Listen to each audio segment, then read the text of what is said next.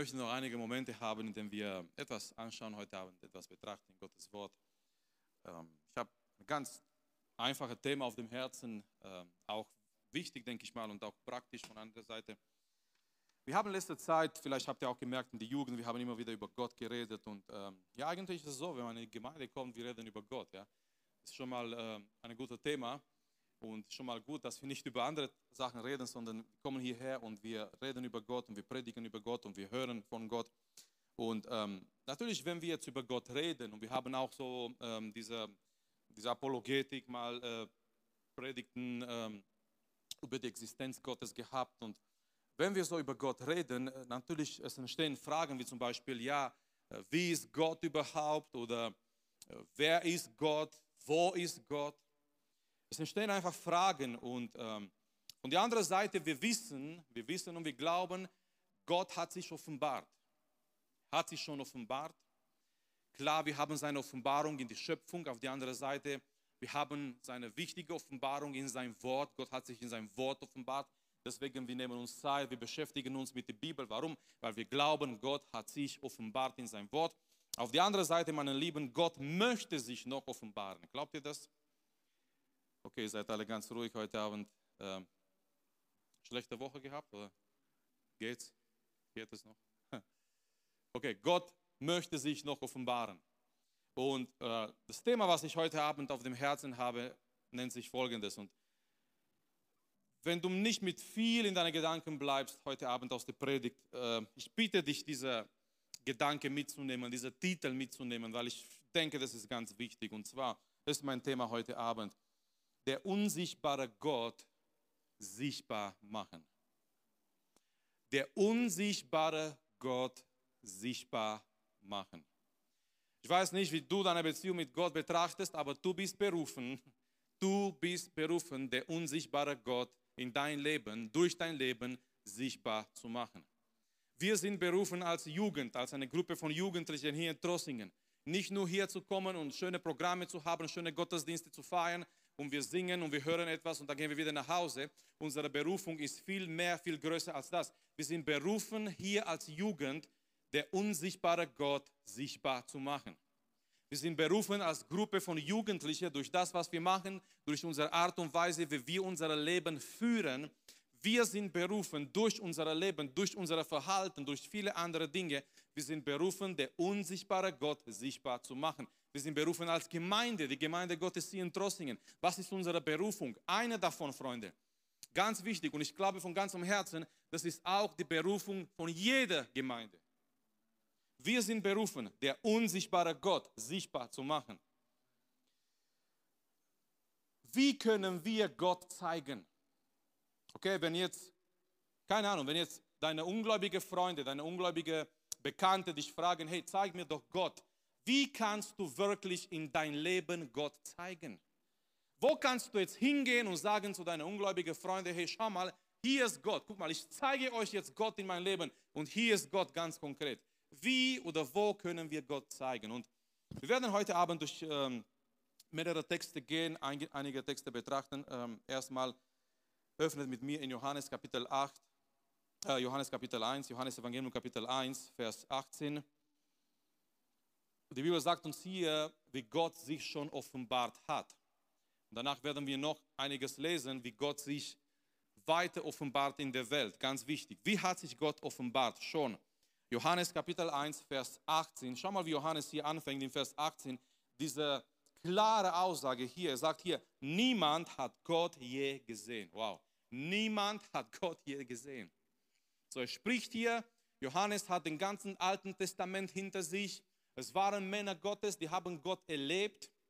Vielleicht sagt jetzt gerade jemand von euch, vielleicht denkt jetzt gerade jemand, Moment, Mose hat doch Gott gesehen, Jesaja hat ihn doch gesehen. Es waren doch andere Menschen da, die Gemeinschaft gehabt haben mit Gott und die haben etwas von Gott gesehen. Ja, richtig, die haben etwas von Gott gesehen. Amen.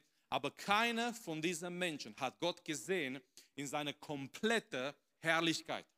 Keiner von diesen Menschen im Alten Testament hat Gott jemals gesehen, so wie Gott wirklich ist in seiner kompletten Herrlichkeit. Eigentlich Gott hat zu Mose gesagt, Mose, Mose hat gesagt, Herr, zeig mir deine Herrlichkeit.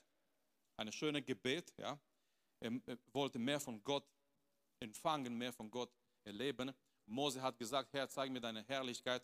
Und Gott hat zu Mose gesagt, ich gebe dir hier eine Stelle, einen Platz in dieser, in dieser Felsen und ich werde vorübergehen und du wirst meine Herrlichkeit von hinten anschauen, aber du kannst nicht meine komplette Herrlichkeit sehen, weil wenn ich mich offenbare in meine komplette Herrlichkeit, du wirst es nicht ertragen können, du wirst das sterben. Gott ist so herrlich. Wenn Gott jetzt in seine komplette Herrlichkeit jetzt hier kommen würde in unserer Mitte, diese Herrlichkeit wäre so gewaltig, so stark, wir hätten das nicht überlebt in dieser körperliche, in dieser, dieser fleischliche Körper. So Johannes sagt, niemand hat Gott je gesehen. Aber ich bin froh, dass dieser unsichtbare Gott sichtbar geworden ist, und zwar in seinen Sohn Jesus Christus. Schau mal, was Johannes weiter sagt. Er sagt hier folgendes, der eingeborene Sohn, der im Schoß des Vaters ist, der hat Aufschluss über ihn gegeben. Andere Übersetzungen, der hat ihm offenbart. Er hat ihm uns offenbart. Niemand hat Gott je gesehen. Und das, was die Männer Gottes im Alten Testament gesehen haben, es war nur ein Stück von dieser unglaublichen Herrlichkeit Gottes. Aber es gibt jemanden, der ist gekommen, um Gott zu offenbaren. Und dieser jemand ist Jesus Christus. Jesus Christus war, als er auf dieser Erde war, Jesus Christus war Gott in Fleisch. Deswegen, Freunde, Jesus Christus ist so wichtig. Amen. Deswegen wir predigen über Jesus, deswegen wollen wir Gemeinschaft mit Jesus haben, deswegen wollen wir Jesus kennenlernen. Warum? Weil indem wir Jesus kennenlernen, indem wir mehr Gemeinschaft mit Jesus haben, erkennen wir mehr und mehr, wer Gott ist. Deswegen ist Jesus so wichtig. Kein anderer Prophet, niemand kann sich mit Jesus vergleichen, weil all die Propheten im Alten Testament, die haben in Gottes Namen geredet. Aber Jesus hat Gott offenbart. Jesus war da, um Gott zu offenbaren, um zu zeigen, wie Gott ist, um zu zeigen, wer Gott ist. Möchtest du Gott besser kennenlernen? Beschäftige dich mit der Person von Jesus Christus. Wo findest du Jesus Christus? Genau hier in sein Wort. Genau hier in sein Wort. Und wenn du hier tief gehst in sein Wort und du begegnest Jesus Christus und durch Jesus Christus du erkennst und du kennst noch mehr und noch mehr, wie und wer Gott der Vater ist. Also Gott hat sich offenbart in und durch Jesus Christus. Schau mal, auch hier in Johannes Evangelium 1 mit 14, und das Wort wurde Fleisch. Das Wort wurde Fleisch. Jesus wurde Fleisch. Er ist Fleisch geworden. Er ist genauso wie einer von uns geworden, um uns den Vater zu offenbaren. Er wurde Fleisch und er wohnte unter uns. Und wir sahen seine Herrlichkeit, eine Herrlichkeit als des Eingeborenen vom Vater, voller Gnade und Wahrheit. Johannes sagt, das Wort wurde Fleisch. Er wurde einer von uns. Er, er, war auf dieser Erde, er ist gelaufen auf dieser Erde. Wir sahen seine Herrlichkeit und wir berichten weiter von seiner Herrlichkeit. Und die Bibel sagt uns auch im Kolosserbrief, Jesus ist Gottes Ebenbild. In Hebräer, wir lesen auch, in der Vergangenheit, Gott hat gesprochen durch die Propheten, aber jetzt in dieser, dieser Tagen hat sich offenbart in seinen Sohn. Also ja, wir können sagen, Jesus hat der unsichtbare Gott sichtbar gemacht. Aber jetzt gehen wir einen Schritt weiter zu einem anderen Text in der Bibel, weil die Frage bleibt und ist, wie offenbart sich Gott weiter in unserer Zeit?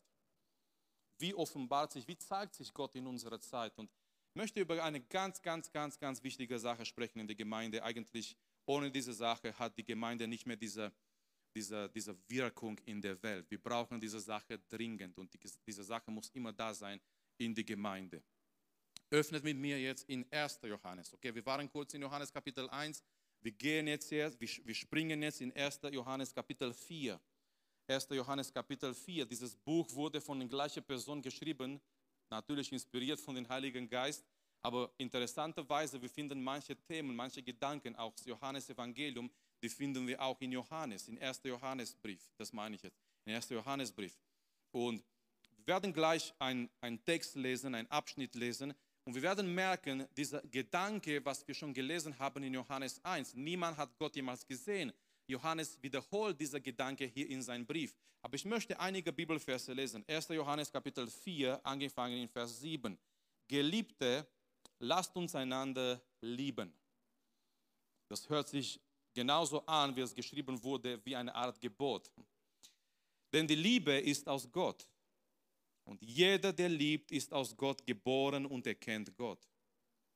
Wer nicht liebt, der hat Gott nicht erkannt, denn Gott ist Liebe. Darin ist die Liebe Gottes zu uns geoffenbart worden, dass Gott seinen eingeborenen Sohn in die Welt gesandt hat, damit wir durch ihn leben sollen. Darin besteht die Liebe, nicht, dass wir Gott geliebt haben, sondern dass er uns geliebt hat und seinen Sohn gesandt hat als Sühnopfer für unsere Sünden. Geliebter, wenn Gott uns so geliebt hat, so sind wir auch wie, wie es schuldig, einander zu lieben. Schau mal im Vers 12. Niemand hat Gott jemals gesehen. Es kommt uns bekannt vor, oder? Johannes 1, Vers 18, was wir gelesen haben. Niemand hat Gott je gesehen. Jetzt sagt er hier in 1. Johannes 4 mit 12, niemand hat Gott jemals gesehen. Aber jetzt kommt etwas Wunderbares. Wenn wir einander lieben, so bleibt Gott in uns. Wo wird Gott offenbart? Niemand hat Gott jemals gesehen. Aber es ist wie wenn Johannes sagt, Moment, wenn wir uns einander lieben, wird der unsichtbare Gott sichtbar in uns. Amen. Das ist der Punkt meiner Predigt heute Abend. Wenn wir uns einander lieben mit der Liebe Gottes, der unsichtbare Gott wird sichtbar in dich und in mich, in der Liebe, die göttliche Liebe, die zwischen uns ist in die Gemeinde. Das ist der Gedanke, was Johannes uns hier gibt, auch heute Abend. Niemand hat Gott jemals gesehen. Wenn wir einander lieben, so bleibt Gott in uns und seine Liebe ist in uns vollkommen geworden. Johannes, er kommt nochmal und er sagt, niemand hat Gott jemals gesehen.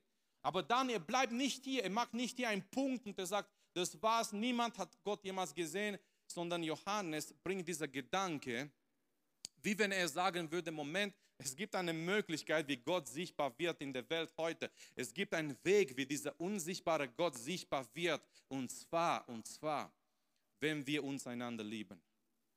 Wenn wir uns einander lieben, Gott ist in uns. Das bedeutet, er wird sichtbar sein in der Welt durch die Liebe der Gemeinde. Deswegen, ich habe gesagt am Anfang, diese Sache, dieser Aspekt ist so was von wichtig. Wenn eine Gemeinde diese Liebe nicht hat, Freunde, dann ist Gott nicht sichtbar in der Gemeinde. Wenn eine Gemeinde diese Liebe hat, Amen, wenn eine Gemeinde erfüllt ist mit dieser Liebe, es kann sein, es ist nicht eine vollkommene Gemeinde, es gibt übrigens keine vollkommene Gemeinde, es kann sein, keine Ahnung, diese Gemeinde hat nicht irgendwelche Dinge, die vielleicht eine andere Gemeinde hat und so weiter. Aber wenn die Liebe da ist, wenn diese Liebe Gottes da ist in die Gemeinde und wenn die Leute der Gemeinde erfüllt sind mit dieser Liebe Gottes und die lieben sich einander und diese Liebe ist da und diese Liebe ist wirklich konkret in der Gemeinde, ist nicht so eine Theorie oder eine Predigt oder keine Ahnung was, sondern nein, diese Liebe ist wirklich konkret da. Gott ist sichtbar in dieser Gemeinde. Gott ist sichtbar in den Menschen. Johannes sagt, niemand hat Gott jemals gesehen. Er wiederholt den gleichen Gedanke als Johannes Kapitel 1. Aber damals in Johannes Kapitel 1, er hat über Jesus geredet. Er hat gesagt, niemals hat, niemand hat Gott jemals gesehen. Er wurde aber offenbart in seinem Sohn. Okay, aber jetzt ist sein Sohn wieder im Himmel. Wie wird jetzt Gott offenbart in der Welt? Und Johannes, er, er wiederholt den gleichen Gedanke und er sagt, niemand hat Gott jemals gesehen. Aber er geht weiter mit dieser Gedanke, wie wenn er uns sagen möchte, und nicht nur wenn, sondern er möchte uns sagen, wenn die Liebe Gottes da ist in uns und zwischen uns, Gott ist in uns und wenn Gott in uns ist, er wird sichtbar in der Welt durch die Liebe der Gemeinde. Es gibt Eigenschaften Gottes, Freunde, in die Theologie, diese Eigenschaften Gottes, ähm, ja, das, das gibt eine gewisse Struktur und so weiter. Es gibt Eigenschaften Gottes, die sind nur für Gott alleine. Also niemand, niemand anders wird diese Eigenschaften haben. Zum Beispiel Allgegenwart. Ja, keine andere, niemand ist, nicht, ist allgegenwärtig, nur Gott allein. Oder Allmacht. Vielleicht habt ihr auch den Film gesehen, Bruce der Allmächtige. Vergiss es, keine andere ist allmächtig, nur Gott alleine. Amen. Kein Mensch, ja, kann einfach auf die Straße laufen und singen, I got the power. Nur Gott alleine ist allmächtig. Allwissend. Allwissend. Okay, ich weiß. Teenager denken, die wissen alles. Ja? Ich erkläre, meine Kinder sind jetzt in der Phase, wenn ich ihnen etwas erkläre, die sagen, ja, ja, ja, ich bin doch nicht blöd. Ich möchte ihnen was erklären, vielleicht kennt ihr das aus eurer eigenen Kindheit. Ich möchte meine Kinder was erklären und die Antwort kommt zurück, ja, ja, ja, Papa, ich bin doch nicht blöd. Ich habe gesagt, es geht nicht darum, ob du blöd bist oder nicht. Das werden andere beurteilen vielleicht oder so. Es geht nicht darum, ich möchte dir nur erst was erklären. Ich habe nicht gesagt, du bist blöd. Äh, manchmal im Leben, wir denken, oh, wir wissen alles. Nur Gott allein ist allwissend und nur Gott allein wird allwissend bleiben. Aber auf die andere Seite, Freunde, und das ist ganz wichtig für uns im Moment, auf die andere Seite, es gibt Eigenschaften Gottes. Er möchte uns diese Eigenschaften weitergeben. Das heißt, das heißt, Gemeinschaft mit Gott bedeutet, wir werden mehr und mehr in unserem Leben wie Gott sein. Aber nicht in dem Sinne, dass wir allmächtig werden oder allwissend werden oder keine Ahnung was. Nein, in dem Sinne, dass manche Eigenschaften, die Gott hat, die werden übertragen in unser Leben. Zum Beispiel Heiligkeit. Gott ist ein heiliger Gott und Gott sagt zu seiner Gemeinde, zu seinem Volk, seid heilig, denn ich bin heilig. Eine, eigene, eine andere Eigenschaft ist natürlich die Liebe. Gott ist ein Gott der Liebe. Der Gott der Bibel ist ein Gott der Liebe. Da, wo du hinschaust in Gottes Wort, du merkst immer wieder, und die Botschaft ist sehr, sehr klar, der Gott der Bibel ist ein Gott der Liebe. Er liebt. Und wisst ihr was? Er möchte, dass sein Volk dadurch bekannt ist, ein Volk, sein, ein Volk zu sein, der die Liebe Gottes hat. Das bedeutet, Gemeinschaft mit Gott bedeutet, umso ich näher zu Gott komme, umso mehr ich Gemeinschaft mit ihm habe umso mehr ich in seiner Gegenwart bin, umso mehr von diesen Eigenschaften Gottes, die werden sich in mein Leben zeigen. Das bedeutet die Gemeinschaft mit Gott. Wenn wir sagen, wenn wir behaupten, wir haben Gemeinschaft mit Gott, aber irgendwie in unser christliches Leben diese, diese, diese Eigenschaften Gottes, die werden sich nicht widerspiegeln, wieder zeigen in uns. Irgendwas stimmt nicht. Irgendwas stimmt nicht. Es gibt so ein, ein indisches Sprichwort, ich weiß nicht, ob es indisch ist oder nicht, aber schönes Sprichwort, der sagt, möchtest du gut riechen, äh, sei ein Freund mit dem äh, Parfümverkäufer. Ja, weil, weil wenn du mit ihm ein, ein Freund bist, du bist immer in, sein, in seiner Gegend, dann wirst du irgendwann mal gut riechen. Der Punkt von diesem Sprichwort ist, mit dem du Gemeinschaft hast, dann wirst du genauso sein irgendwann. Deswegen übrigens, eure Freunde sind ganz, ganz wichtig äh, wenn es darüber geht, um euren Charakter zu formen, eure Persönlichkeit zu entwickeln, sind eure Freunde sehr, sehr wichtig. Wer sind eure Freunde und wie sind eure Freunde und wie riechen eure Freunde geistlich gesehen? Amen. Wisst ihr, was ich meine? Geistlich gesehen, wie riechen? Nicht nur, vielleicht nicht nur geistlich, vielleicht frag dich ab und zu, wie deine Freunde so riechen. Äh, vielleicht musst du ihnen ein bisschen was äh, über Hygiene erzählen. Ja? Aber wie riechen deine Freunde, so wirst du mal auch riechen geistlich gesehen. Wie deine Freunde ticken, so wirst du auch ticken. Gemeinschaft mit jemandem bedeutet, diese Person beeinflusst mein Leben. Und noch mehr, Gemeinschaft mit Gott bedeutet, Eigenschaften von Gott, die er hat, die, die, die er auch in mir überträgt, die werden sichtbar sein in meinem Leben. Ich habe gesagt, Heiligkeit, Güte, Barmherzigkeit. Amen. Jesus sagt, wir sollen barmherzig sein, weil unser Vater im Himmel barmherzig ist und die Liebe, vor allem die Liebe Gottes. Gott möchte, dass wir auch diese Liebe haben und diese Liebe zeigen. Und Johannes sagt uns ganz konkret, Gott wird, der, der unsichtbare Gott wird sichtbar durch die Liebe der Gemeinde. Durch die Liebe der Gemeinde. Ich glaube, eine Sache, die wir dringend brauchen, ist genau dieser, dass unser Herzen erfüllt ist mit dieser Liebe Gottes. Dass unser Herzen erfüllt sind mit dieser Liebe Gottes. Dass, dass wir diese Liebe in uns haben, dass dass wir uns einander lieben. Und, und schau mal, ganz wichtig, was Johannes hier, er sagt uns hier einiges in dieser, dieser Text, was wir gelesen haben. Ich möchte das nur erwähnen. Die Liebe ist ein, ein Beweis von, von der Neugeburt. Vers 7, Geliebte, lasst uns einander lieben, denn die Liebe ist aus Gott und jeder, der liebt, ist aus Gott geboren. Jeder, der liebt, ist aus Gott geboren. Die Liebe ist ein Beweis, dass wir aus Gott geboren sind. Dann Vers 8, die Liebe ist auch ein Beweis, dass wir Gott kennen. Das, was ich davor gesagt habe, diese Gemeinschaft mit Gott überhaupt. Er sagt hier im Vers 8, wer nicht liebt, der hat Gott nicht erkannt, denn Gott ist Liebe.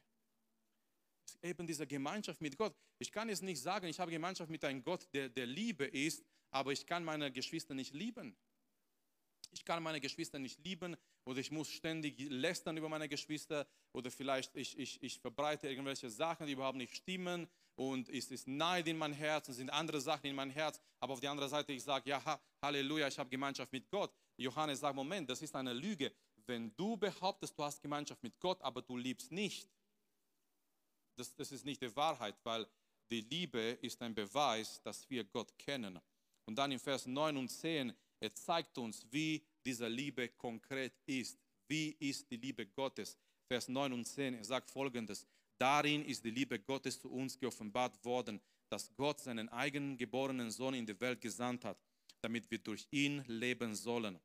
Darin besteht die Liebe, nicht dass wir Gott geliebt haben, sondern dass er uns geliebt hat und seinen Sohn gesandt hat als Sühnopfer für unsere Sünden.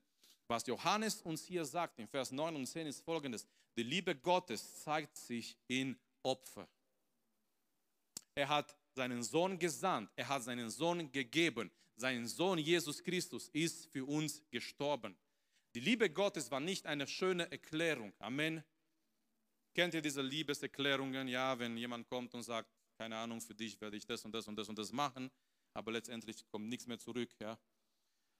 Ähm, die Liebe Gottes war nicht nur eine, die Liebe Gottes war nicht nur eine Erklärung, dass er uns nur gesagt hat, ja, er liebt uns und er lässt uns da in, uns, in unsere Sünden. Die Liebe Gottes bedeutet Aktion. Liebe bedeutet Aktion. Die Liebe Gottes bedeutet Opfer. Die Liebe Gottes bedeutet, er sendet seinen Sohn. Er tut etwas in unsere Richtung, um uns zu helfen. Wir können uns selbst nicht helfen, aber er tut etwas in unsere Richtung, um uns zu helfen. Jesus kommt auf diese Welt, er, er gibt sich hin, das ist die Liebe Gottes, diese Opfer, er gibt sich hin an unserer Stelle. So, wenn wir über die Liebe sprechen, wir sprechen über Aktion, wir sprechen über etwas Konkretes, vor allem wir sprechen über, über Opfer. Mich zu opfern für meine Geschwister, mich zu opfern, um anderen zu helfen. Und dann sagt er hier in Vers 11, über die Liebe in die Gemeinde, Vers 11 und 12. Geliebte, wenn Gott uns so geliebt hat, so sind wir auch wir es schuldig. Wir sind schuldig, einander zu lieben. Wir sind verpflichtet. Was für ein Wort. Was für ein starkes Wort. Er sagt nicht, ja, okay, Gott hat uns so geliebt, schön, jeder macht, was er will, sondern er sagt, nein, weil Gott uns so geliebt hat, wir sind verpflichtet.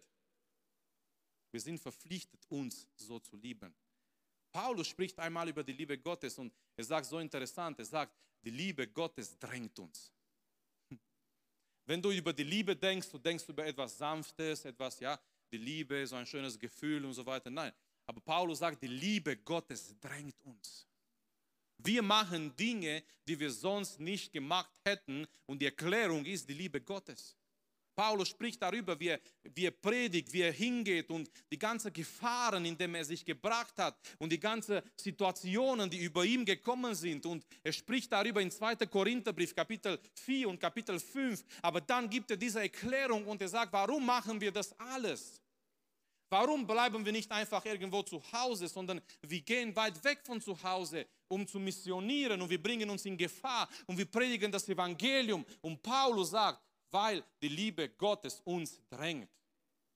Die Liebe Gottes für diese Welt, die Liebe Gottes für die Verlorenen, die Liebe Gottes für die Menschen, die von Gott nichts gehört haben, die drängt uns nicht mehr gleichgültig zu bleiben.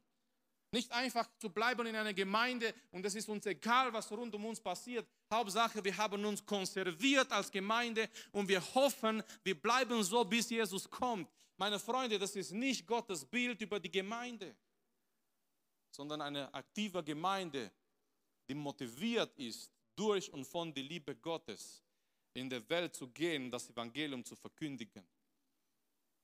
Amen. Es ist ganz wichtig, die Liebe Gottes drängt uns. Wir sind verpflichtet, uns gegenseitig zu lieben.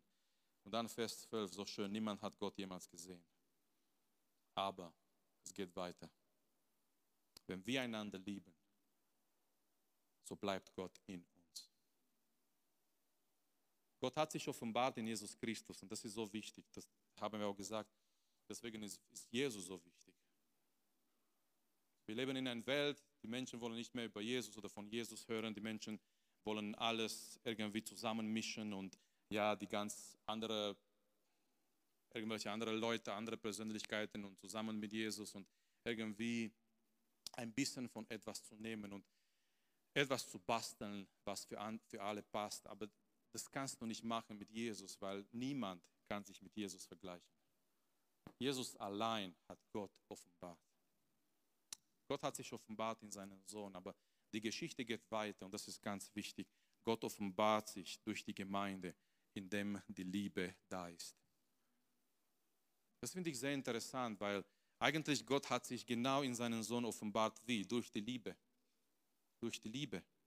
Natürlich können wir jetzt über Jesu Kraft sprechen und sagen, ja, Gott hat sich offenbart in, in Jesu Kraft, indem Jesus Zeichen und Wunder getan hat und so weiter. Aber wie hat sich Gott am höchsten, am stärksten in Jesus offenbart? Durch das Kreuz. Und was ist hier am Kreuz? Es ist genau die Liebe Gottes. Der größte Beweis für die Liebe Gottes ist das Kreuz. Ist nicht diese Schöpfung, ist nicht eine Heilung. Es gibt Menschen, die gläubig sind, die sind krank. Du kannst es nicht sagen, der größte Beweis der Liebe Gottes ist, dass Gott dich heilt. Was ist, wenn diese Menschen irgendwie in dieser Krankheit dann weiterhin bleiben? Es, es geht darum, der größte Beweis für die Liebe Gottes ist nicht mal, was du fühlst oder denkst. Manchmal du hast einen schlechten Tag und du denkst, Gott liebt dich nicht. Bitte ernähre dich nicht mehr mit dieser Lügen. Egal was du für einen Tag gehabt hast, schaue zum Kreuz. Das ist der größte Beweis, dass Jesus, dass Gott dich liebt. Er liebt dich in seinen Sohn. Egal was du was du durchgehst in dein Leben, egal, egal was du erlebst gerade in dein Leben, egal was deine Gefühle dir, dir sagen. Die Gefühle können so oft täuschen. Die Gefühle können uns auf einen falschen Weg führen. Mit, mit Zweifeln, mit Angst, mit negativen Gedanken, mit so vielen Dingen. Aber schaue immer zum Kreuz. Deswegen, wir dürfen das Kreuz nie aus unserem Blick verlieren. Weil, weil dieser, dieser, dieser Höhepunkt, wenn ihr wollt, von der Liebe Gottes ist am Kreuz. Von, von, von der, der Beweis, dass Gott uns liebt in Jesus Christus, ist am Kreuz. Das sind nicht die Zeichen und Wunder, die Jesus getan hat. Wunderbare Zeichen und Wunder. Das war natürlich auch die Liebe Gottes am Wirken und er hat Menschen geheilt und so weiter. Aber wirklich das Allerhöchste, wo er seine Liebe zeigt in Jesus Christus, ist am Kreuz von Golgotha. Und wie zeigt Gott seine Gegenwart heute in der Welt? Durch die Liebe seiner Gemeinde. Es ist so wichtig, dass eine Gemeinde erfüllt ist mit der Liebe Gottes. Es ist so wichtig, dass, dass du, weil, weil wirklich, das, das, das fängt nicht mit der Gemeinde, das fängt nicht mit den ganzen Massen, das fängt mit dir und mit mir. Amen. Sei, sei du der Anfang. Wenn du sagst, ja, das ist keine Liebe in der Gemeinde und ich habe, ich hab, Leute, wenn ich, wenn ich einen Euro gekriegt hätte jedes Mal, wenn ich diesen Satz gehört habe, wo wäre ich heute? Wie oft habe ich gehört, es ist keine Liebe, nicht nur hier, nicht nur bei uns, sondern allgemein, so Christen, die sagen, ja, es ist keine Liebe in der Gemeinde, okay. Aber, aber fang du an.